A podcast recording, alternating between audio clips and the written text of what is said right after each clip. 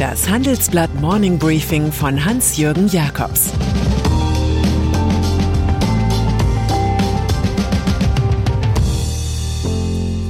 Guten Morgen allerseits.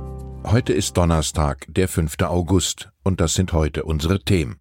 Streit ums richtige Aufräumen im Ahrtal. Friedenstaube in der Fleischfabrik und der Chaos Computer Club ist sauer auf die CDU. Nach einer kurzen Unterbrechung geht es gleich weiter. Bleiben Sie dran. Die Welt steht vor gewaltigen Herausforderungen. Zum einen die Energiewende voranzutreiben und gleichzeitig den Klimawandel einzudämmen. Und auch der Energieträger Wasserstoff gewinnt weltweit immer mehr an Bedeutung. Doch wie geht es weiter? Erfahren Sie mehr auf dem Handelsblatt Wasserstoffgipfel 2024 am 12. und 13. Juni in Essen. Infos unter handelsblatt-wasserstoffgipfel.de. Mit dem Vorteilscode Wasserstoff 2024 erhalten Sie einen Rabatt von 15% auf die Tickets. Aufräumen im Ahrtal. Es sei kein Brandbrief, sondern ein Hilferuf – so begründen Bürgermeister aus dem Ahrtal ihr Schreiben an die Bundesregierung. Diese solle doch endlich einen Sonderbeauftragten für die Hochwassergebiete einsetzen, einen, der koordiniert, einen, der den raschen Wiederaufbau antreibt. Aber so einfach, so Helmut Schmidt mäßig, geht es derzeit nicht zu in der Republik. Berlin verweist auf den koordinierenden Staatssekretärsausschuss des Bundes. Der habe schon zweimal getagt. Mehr sei nicht geplant. Fluthilfe sei ja in erster Linie Sache der Länder. Auch SPD-Kanzlerkandidat Olaf Scholz ist gegen eine bürokratische Tätigkeitsvermehrung mittels eines Sonderbeauftragten, die alles komplizierter mache. Und so bleibt am Ende im Ahrtal das Gefühl bestehen, voll betroffen und voll unverstanden zu sein. 5G-Netzausbau bei United Internet. Wenn Ralf Dommermuth, Internetmilliardär aus Montabaur, etwas beginnt dann richtig. Das gilt insbesondere für ein eigenes 5G-Mobilfunknetz. Das lässt der CEO und Großaktionär von United Internet jetzt bauen, und zwar mit Japans Tech-Konzern Rakuten als Generalunternehmer für die Infrastruktur. Im Handelsblattgespräch hinterlässt der Manager Dommermuth wie gewohnt eine Kampfansage an die großen Rivalen Deutsche Telekom, Vodafone und Telefonica. Die Mission sei, das modernste Netz zu bauen, so Dommermuth.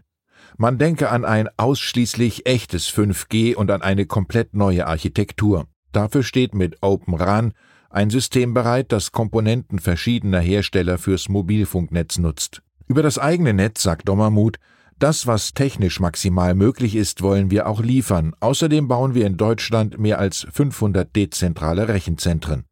Über die eigenen Kräfte äußert der United Internet-Chef, 2019 kamen die Sicherheitsbedenken in die politische Diskussion, die zu Gesetzesänderungen führten. Parallel hat sich die Open RAN-Technologie entwickelt. Wir würden langfristig aber auch chinesische Antennen verwenden, wenn sie die Sicherheitsprüfung bestehen. Über das eigene Smartphone sagt der Großinvestor, ich benutze noch ein altes Nokia-Handy, aber meine Frau hat gleich zwei Smartphones. Ich selbst sehne mich nicht nach einem eigenen Smartphone, ich bin ja nicht bei Twitter, Facebook oder WhatsApp. Wenn man hier eins und eins zusammenzählt, ergibt sich die Erkenntnis, dass auch ein digitaler Teilverweigerer gute Geschäfte mit dem Internet machen kann. Friede bei Fleischerfamilie Tönjes. Die weiße Friedenstaube hat sich jetzt an einem Ort niedergelassen, den die Presse gern Schlachthaus nennt. Zum einen, weil sie da in Reda Wiedenbrück tatsächlich viele Schweine töten, um sie zu verwursten, andererseits aber, weil zwei Stämme der Fleischerfamilie Tönjes immer wieder übereinander hergefallen sind. Auf der einen Seite sind da der Unternehmenschef Clemens Tönjes mit 45 Prozent der Anteile sowie sein Sohn Maximilian mit 5 Prozent. Die andere Hälfte wiederum gehört Robert Tönjes, dem Neffen von Clemens. Ihre gemeinsame La Paloma-Mitteilung lautet, mit der klaren Aussage für die gemeinsame Zukunft als Familienunternehmen leisten die Gesellschafter ihren Beitrag, die Gerüchte und Spekulationen um einen Verkauf oder Teilverkauf des Unternehmens zu beenden. Ein Zerrüttungsverfahren ist beendet. Der Konzern baut neue Geschäftsfelder wie Tiernahrung oder pflanzliche Pseudofleischangebote aus. Fazit Vielleicht hat kein Bieter genug Geld fürs Schlachthaus geboten, vielleicht aber leitet der 65-jährige Clemens Tönjes einfach auch nur den längst fälligen Generationswechsel ein. Einst haben die Holy-Brüder die Marke Hugo Boss groß gemacht und zwar im und mit dem Anzug. Aber sowohl der Einzug des Surfboy-Looks in die Geschäftswelt als auch die lässige Homeoffice-Corona-Zeit waren dem Stammgeschäft nicht gerade förderlich. Der Anteil am Umsatz ist von 35 auf 25 Prozent gesunken. Der neue CEO Daniel Grieder will die Marke jetzt verjüngen und Millennials digital abholen. Die Kunden sollten zu Fans werden, sagt der Mann, der von Tommy Hilfiger gekommen ist. Bei seiner ersten Strategiepräsentation ging der 59-jährige Schweizer in die Vollen und versprach alles ganz so wie ein Parteichef im Bundestagswahlkampf. Unser Ziel ist es, unseren Umsatz bis zum Jahr 2025 auf 4 Milliarden Euro zu verdoppeln und eine der 100 weltweit führenden Marken zu werden, so Grieder.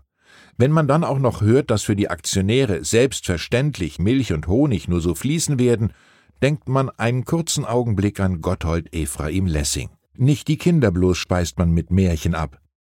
CDU verärgert Chaos Computer Club. Responsible Disclosure heißt es, wenn Hacker Datenschutzschwächen offenbaren, um so bei den Betroffenen Verbesserungen zu erzielen.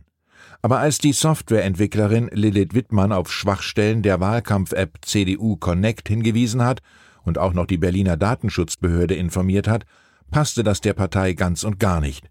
Die CDU hat Anzeige erstattet. Expertin Wittmann im Spiegel, mir erst mit einer Anzeige zu drohen, weil ich keinen Beratungsvertrag mit Ihnen wollte, und dann wegen des öffentlichen Drucks zurückzuziehen, finde ich einen schlechten Witz.